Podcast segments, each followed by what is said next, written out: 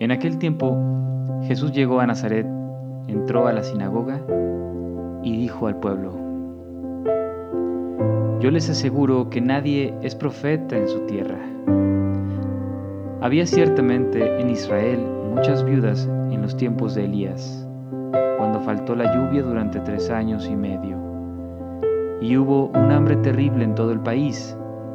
Sin embargo, a ninguna de ellas fue enviado Elías, sino a una viuda que vivía en Sarepta, ciudad de Sidón.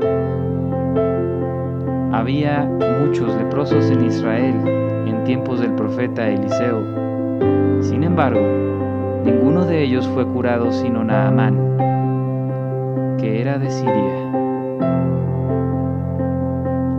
Al oír esto, todos los que estaban en la sinagoga se llenaron de ira levantándose lo sacaron de la ciudad y lo llevaron hasta una barranca del monte sobre el que estaba construida la ciudad, para despeñarlo.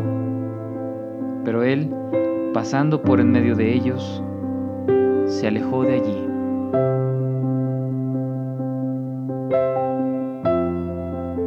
Esta es palabra del Señor.